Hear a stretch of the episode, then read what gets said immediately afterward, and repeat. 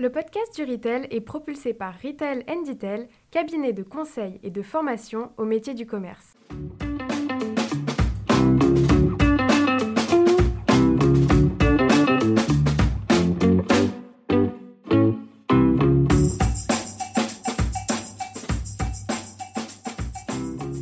Bonjour et bienvenue dans le podcast du Retail. Donc nous sommes toujours en direct de Monaco, donc du one-to-one euh, e-commerce. Euh, on va parler euh, d'un sujet clé 2023 pour la distribution. On va parler de digitalisation du prospectus et globalement de digitalisation de la communication commerciale.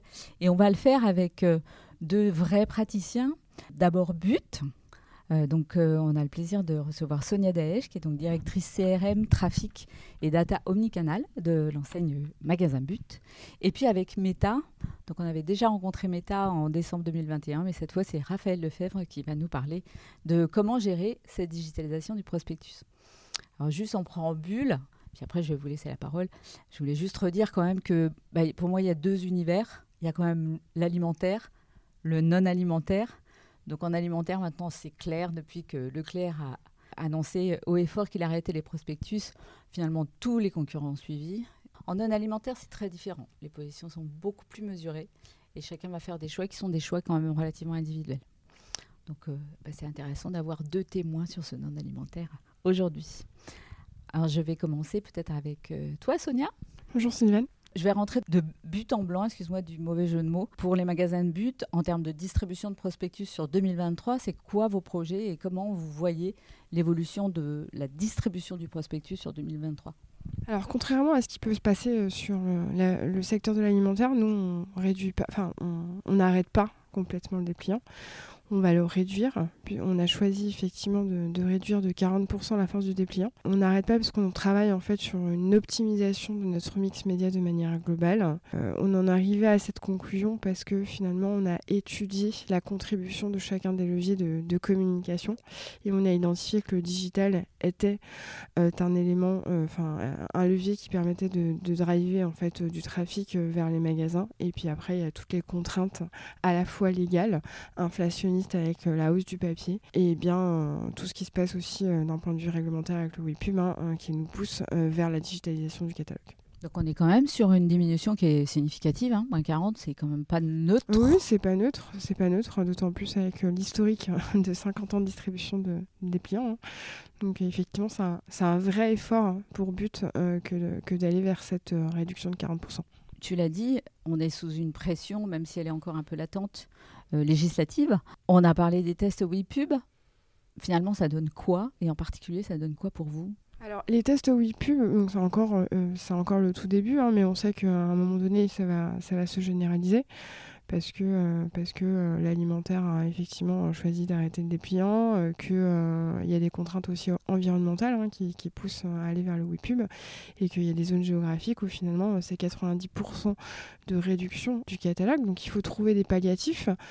Nous, avant même le lancement du WePub, hein, on a fait des tests grandeur nature pour se dire bah, on va réduire la force du dépliant et on va essayer de trouver des palliatifs euh, en termes d'activation à la fois digitale mais aussi offline, euh, que peuvent être par exemple les campagnes d'affichage, que peuvent être par exemple les campagnes radio ou même après derrière euh, des dispositifs plus digitaux comme sur Meta, le SIL, le SMS, etc. Donc euh, maintenant, euh, il y a réduction euh, obligatoire, mais c'est aussi finalement un, changement de paradigme. Et c'est difficile aujourd'hui de dire qu'on a réussi à trouver finalement le bon mix de com pour remplacer à isopérimètre finalement euh, le dépliant papier à hauteur de 90% parce que entre 40% euh, et 90% ça fait une sacrée différence. Et puis euh, il faut pas oublier de prendre en considération finalement les spécificités locales. Il y a des zones géographiques qui sont moins sensible au digital. Euh, donc il faut aussi pouvoir s'adapter à, ces spécificités-là. Et puis avec le WePub, on a été un peu contraint. Donc on apprend en marchant et on adapte. On adapte au quotidien finalement notre mix de communication. Et, euh, sur certaines, zones géographiques, on va peut-être faire plus de digital, d'autres un petit peu moins. Donc euh, on, adapte au fur et à mesure. Donc un des enseignements, c'est qu'il n'y a pas de martingale Il n'y a pas de recette magique. Il faut, il faut zone par zone regarder quel est le meilleur mix en fait. Exactement. Et puis essayer aussi d'innover hein, quant, à la, quant à la communication avec, euh, avec l'intégration de nouveaux leviers de communication. Hein. C'est d'ailleurs nous ce qu'on a fait d'ailleurs. Euh, avec, euh, avec Meta et, l'intégration finalement de, de, WhatsApp dans notre mix de communication, puisque c'est aussi le WePub qui nous a permis d'accélérer et la mise en place en fait de nouveaux leviers tels que peuvent être WhatsApp, parce qu'il fallait trouver un palliatif finalement au catalogue papier.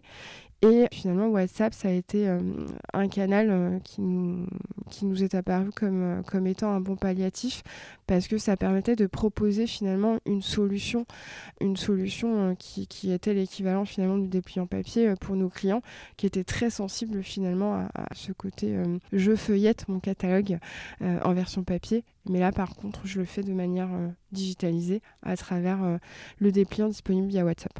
Parce que c'est vrai qu'on va sans doute en parler euh, avec Raphaël. Les Français, ils aiment bien finalement le, PDF. On aurait pu croire que c'était un truc complètement désuet, qui allait disparaître du jour au lendemain, mais finalement, ils sont, ça les rassure un peu. Donc finalement, on est en train de chercher comment on va diffuser des PDF un peu partout. Et donc les messageries sont, un, sont un, une des solutions. Exactement, oui. En revanche, pour avoir un client sur une messagerie, bah, il faut lui demander son autorisation. D'abord, il faut lui demander s'il en a envie, et puis ensuite, il faut qu'il faut qu'il obtine en fait son, WhatsApp. Donc, comment vous avez fait? Qu'est-ce que vous avez mis en place pour aller capter un maximum de clients et, changer leur comportement pour que leur prospectus passe de leur boîte aux lettres à leur téléphone? Alors déjà, on a, euh, on a commencé par communiquer effectivement sur le fait que But arrivait sur WhatsApp et que c'était un moyen euh, de communiquer euh, en version donc, digitale sur le dépliant papier. Donc l'idée c'était de se dire, ben, découvrir, enfin proposer à nos clients en fait de découvrir tous nos bons plans euh, directement en fait sur son téléphone à travers WhatsApp. Donc le client euh, scannait euh, un QR code qui l'amenait directement sur WhatsApp et c'est là en fait qu'on lui demande son autorisation pour pouvoir donc avoir donc son autorisation et avoir son catalogue qui arrivait donc toutes les semaines finalement sur WhatsApp directement. Et donc et donner toujours la possibilité aussi aux clients de pouvoir se désinscrire à tout moment, qui lui permettait de se désengager si finalement il n'y trouvait pas son, son, intérêt à travers, à travers ce canal. J'ai le souvenir d'un 0,22% de désabonnement sur euh, un abonnement WhatsApp. Donc en fait, une fois que le client il a accepté d'utiliser WhatsApp pour lire son prospectus, finalement, il reste fidèle à ce, à ce canal de distribution. Oui, il est, il est, plutôt engagé. Après, il faut trouver effectivement le bon, euh, le, bon rythme. Donc euh, c'est clair qu'il faut aussi s'adapter finalement à la rythmique du client. Donc euh, communiquer sur euh, chaque sortie des clients une fois toutes les deux semaines pour communiquer sur les temps forts du moment. Les clients y trouvaient leur compte et se désengageaient pas tant que ça. Ça veut dire qu'on peut imaginer, par exemple, de faire choisir une fréquence de diffusion d'un prospectus. Je pense en particulier au parallèle avec les newsletters, où on peut choisir d'avoir une newsletter toutes les semaines, une tous les mois. On peut imaginer d'avoir un, finalement une fréquence qui soit un peu personnalisée quasi Alors on pourrait oui, ça, serait un moyen finalement de rattraper le client qui souhaite se désinscrire. Aujourd'hui euh, la question elle se pose pas puisque la désinscription euh, elle est assez faible. Mais euh, potentiellement, ça peut être effectivement une porte de sortie ou une, solution à proposer à nos clients sur, sur le fait effectivement de choisir sa rythmique.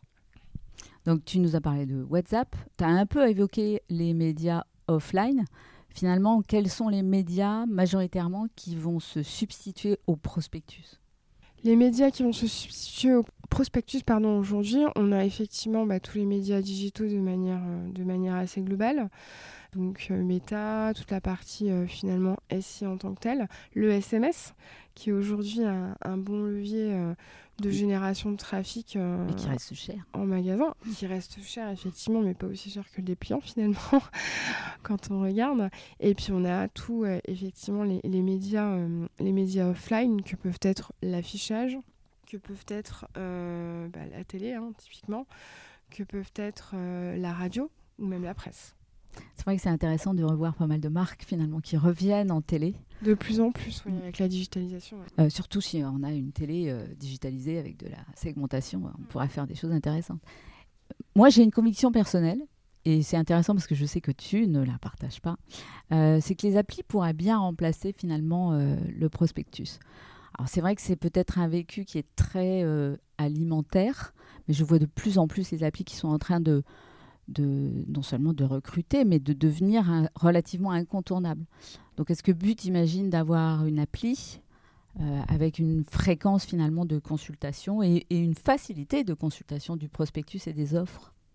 Alors non, on n'a pas pour ambition pour le coup euh, de se lancer dans la mise en place d'une application But. Hein. C'est un choix puisqu'on a effectivement un site un site e-commerce qui, qui, capitalise en fait euh, pas mal de visites. Euh, après, effectivement, oui, en termes d'expérience, ça peut être un palliatif hein, pour, pour remplacer finalement ce dépliant papier, puisque ça permet de travailler en fait sur le côté euh, bah, personnalisation, accompagnement finalement du client dans son parcours, la dynamisation finalement de l'offre qui, qui, peut potentiellement être mise en avant dans un catalogue aujourd'hui, mais c'est pas c'est pas une orientation vers laquelle on, on se dirige pour le moment. D'accord. Après, c'est une question aussi de temps et d'investissement. Exactement, ouais. Alors passons maintenant la parole à Raphaël. Euh, bonjour. Donc euh, Raphaël, bah, bonjour. Donc on a, je, disais, on avait fait un premier podcast au mois de décembre 2021. Ça commence à dater un peu. Et il y avait une super étude euh, où les Français finalement démontraient qu'ils avaient une maturité qui était certainement beaucoup plus forte que ce que nous enseignants on pouvait imaginer. Est-ce que tu peux nous dire un peu quels étaient les premiers enseignements? Est-ce que vous avez mesuré des évolutions dans leur comportement? Alors effectivement, on se rendait compte euh, que 83% des Français connaissent le prospectus digital, le e-catalogue. Incroyable. C'est incroyable. C'était, ça faisait suite aussi au premier confinement euh, où Mediapost et Adrexo euh, s'étaient arrêtés de distribuer les prospectus papier. Et c'est une période où les grands distributeurs ont connu un trafic sur leur site énorme. certains annonçaient 80% du trafic qui venait sur leur site était en fait dédié à la lecture de prospectus en ligne tout simplement. Donc euh, il y avait aussi ce deuxième chiffre que vous évoquiez un petit peu plus tôt, euh, c'était 54% des Français qui préfèrent lire un PDF, enfin quand on leur posait la question est-ce que vous préférez un PDF versus un catalogue dynamique interactif, on avait 54% des Français qui étaient en faveur du PDF. Et on a refait une étude avec YouGov euh, l'été dernier. on a posé cette même question et c'était 56% des Français qui préféraient le PDF. Donc à peu près le même résultat déjà qu'on avait obtenu un an plus tôt, mais on l'a fait dans d'autres pays aussi. On était toujours au-dessus de 50% des gens qui préfèrent lire un PDF versus un catalogue interactif. Donc c'est pas seulement une habitude française. Euh, je pense que euh, on a une population, on a des consommateurs qui sont attachés à ce format, qui l'ont vécu pendant des dizaines d'années avant que tout ça ne se, ne se, digitalise. Et donc en fait, on a un héritier PDF où on tourne les pages euh, qui est assez logique, qui a sa place et qui va probablement l'avoir encore pendant quelques temps. On pense évidemment que tout ça, ça va migrer euh, vers quelque chose de plus dynamique. Euh, c'est probablement plutôt dans ce sens-là des gens qui sont attachés au PDF qui vont aller vers le, le, dynamique que des gens qui sont attachés au dynamique qui vont aller vers le PDF, bien sûr. Oui, parce que je crois qu'il y avait aussi des, des, subtilités en termes de tranche d'âge. Donc clairement, le PDF, c'était quand même un peu plus âgé et que l'interactif était un peu plus jeune. Absolument. Mais on peut dire aujourd'hui que le prospectus n'est pas mort dans sa conception. Euh, ce qui est en train de mourir, de s'étioler sérieusement, c'est sa distribution papier.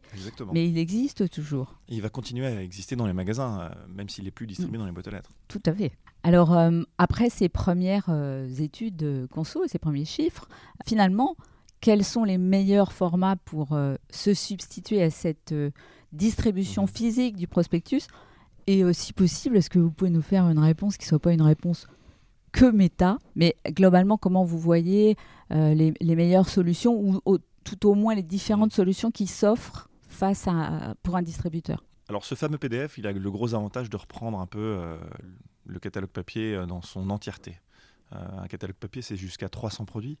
Donc en gros, bah, lorsqu'on tourne des pages d'un PDF, on retrouve ces 300 produits. Si demain on décortique tout ça et on, le, on, on sort tous les produits de ce catalogue PDF et qu'on a 300 euh, produits qu'il faut euh, présenter d'une manière ou d'une autre, on va se poser la question dans quel ordre on les présente, lesquels on présente en premier, euh, et puis bah forcément la surface d'expression n'est pas la même. On a un petit mobile qui fait quelques centimètres de large et, de hauteur, et donc du coup, je pense que la personnalisation va jouer un rôle dans ce sens.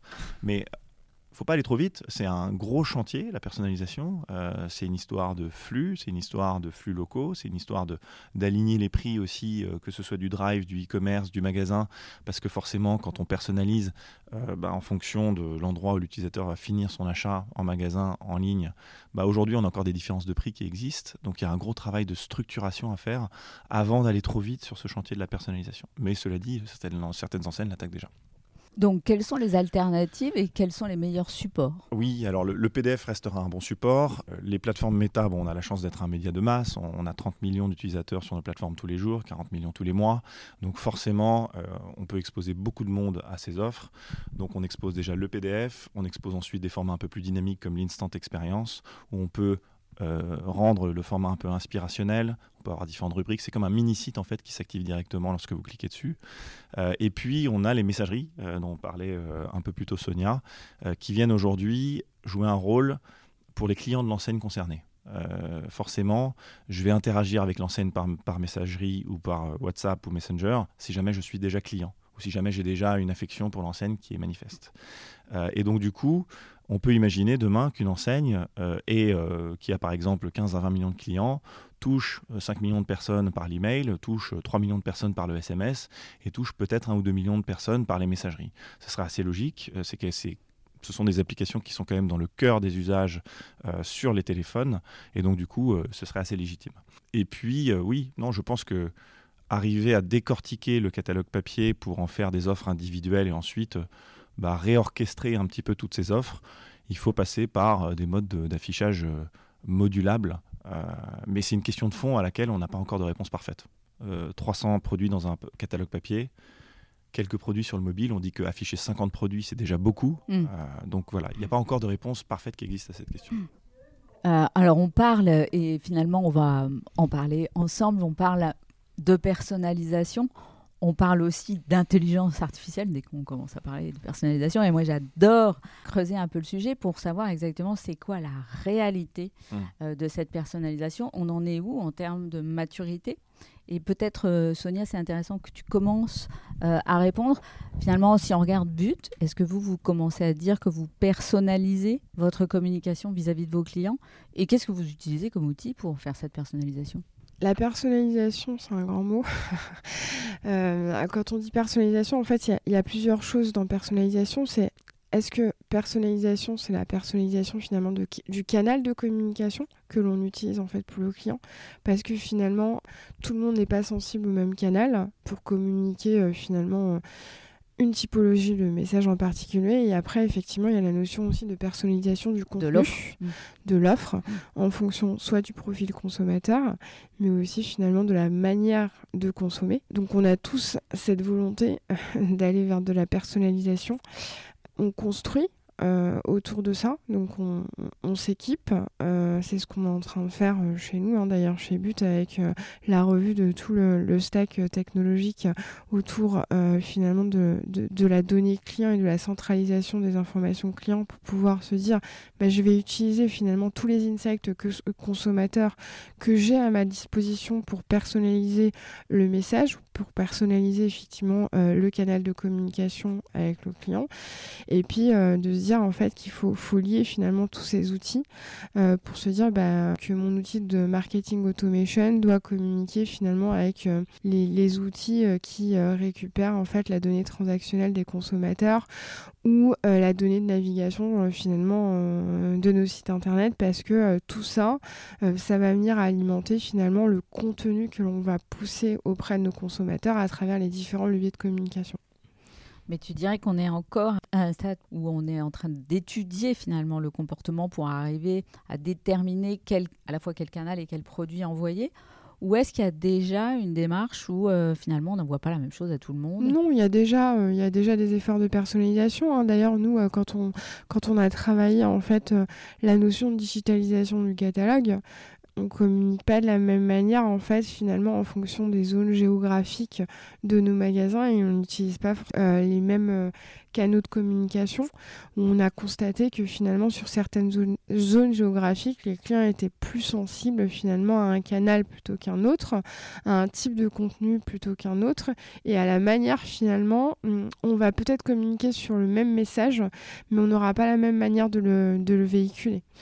Donc euh, tout ça, ça tient compte effectivement des spécificités locales, mais aussi finalement des, informations que l'on peut collecter euh, sur les clients à travers d'insights que l'on peut récupérer euh, soit online, soit de par finalement son, profil, profil consommateur. Alors côté méta, où en est l'état de l'art sur la personnalisation? Qu'est-ce qu'on peut faire? Mmh. Qu'est-ce qu'on pourra faire peut-être demain? Alors je reprends la distinction entre la personnalisation au magasin. C'est vrai qu'aujourd'hui, en fonction de la position d'un utilisateur, on sait que par exemple dans l'alimentaire, on a des versions de prospectus différentes, avec plus de pages ou moins de pages selon la taille du magasin, la capacité de stockage, etc. Donc effectivement, quand on sait qu'une personne est à côté d'un magasin plutôt petit, ben, on va tout de suite lui afficher la bonne version du catalogue avec la bonne pagination. Ensuite, euh, d'un point de vue euh, personnalisation sur nos plateformes, donc c'est quelque chose qui est déjà en place depuis longtemps, l'intelligence artificielle et le machine learning pour avoir un affichage dynamique euh, d'un catalogue produit, pour avoir les bons produits pour la bonne personne.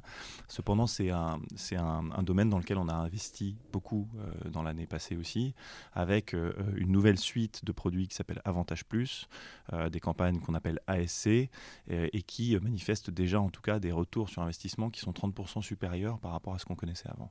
Donc oui, euh, il y a un travail qui est très important euh, pour euh, permettre en fait de, modifier puis d'améliorer en fait nos produits publicitaires pour les annonceurs.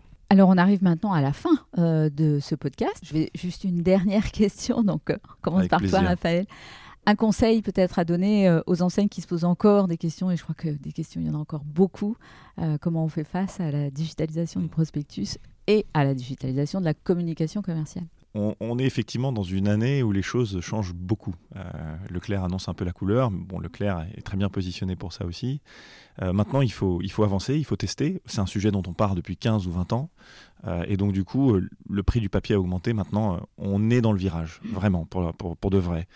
Euh, et, probablement pour avancer, je pense qu'il faut avoir une démarche euh, de test and learn euh, qui permet, un, bah, d'aller chercher la couverture la plus importante possible. C'est quand même le rôle du papier initialement, c'est de couvrir un maximum de personnes. Deux, il faut pas oublier que c'est un drive to store. 90% du business, notamment dans l'alimentaire, mais dans la plupart des enseignes, sont des taux qui sont similaires, se fait encore en magasin. Donc la vocation du prospectus à la base, c'est d'envoyer les gens dans les magasins. Donc il faut garder ces notions de base, la couverture, toucher un maximum de monde. Euh, le drive to store, c'est fait pour nourrir en fait les ventes en magasin. Et puis ensuite, euh, bah, tout simplement, il faut euh, progressivement avancer sur les KPIs de mesure. La première chose, donc couverture, exposition, clic, interaction, coût à la lecture. C'est un, un, KPI qui est quand même très suivi. Combien me coûte un lecteur de catalogue Et puis finalement, derrière, si on va beaucoup plus loin, une fois qu'on a des campagnes en place qui fonctionnent bien, on peut même aller jusqu'à mesurer le retour sur investissement de ces campagnes. Alors Sonia, un, conseil euh, hyper opérationnel euh, de la part d'une enseigne bah, Moi, je dirais effectivement la notion de test and learn, mais il faut mm. aussi pouvoir capitaliser, offrir la possibilité à ses clients finalement de pouvoir être euh, contactés sur les différents leviers de communication et que ce soit en fait offrir la possibilité aux clients de choisir le canal de communication sur lequel il est plus à l'aise. Donc c'est pour ça qu'il faut, faut, pouvoir enfin, ouvrir ses chakras, entre guillemets, et donner la possibilité effectivement euh, d'être, euh, enfin, de communiquer avec le client là où, il est le plus à l'aise et là où finalement il est le plus, en, plus, plus, plus sensible. Donner le choix au client, ça reste. Euh, Exactement. eh bien, je voulais vous remercier tous les deux pour ce podcast. C'est un bon point d'étape je trouve, euh, en ce mois de mars 2023. Puis je suis sûre que des points d'étape sur la digitalisation du prospectus, il y en aura beaucoup d'autres. Donc merci beaucoup. Puis je vous souhaite euh, un bon salon pour la fin de ce one-to-one e-commerce à Monaco. Merci à vous aussi. Vous avez aimé ce podcast? Alors abonnez-vous au podcast du Retail, laissez-nous un commentaire et ajoutez 5 étoiles. Et retrouvons-nous sur les réseaux sociaux.